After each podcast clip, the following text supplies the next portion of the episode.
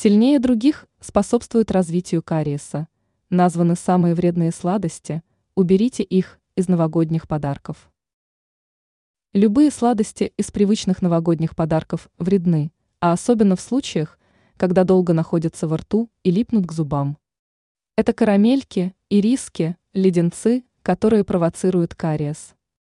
Такое заявление газета «РУ» сделала стоматолог Людмила Шемякина.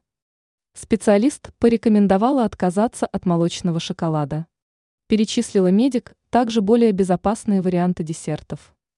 Речь про натуральный мармелад, пастилу, горький шоколад. Но их также нужно есть в ограниченном количестве. Порадовать себя десертом можно только один раз в день. Напомнила Людмила Шемякина в беседе с журналистами и о том, как минимизировать последствия от таких лакомств. Процесс максимально простой. Дело в том, что после каждой порции сладкого надо чистить зубы. Если такой возможности нет, то достаточно просто прополоскать рот чистой водой. Ранее мы рассказывали, как ухаживать за зубами зимой.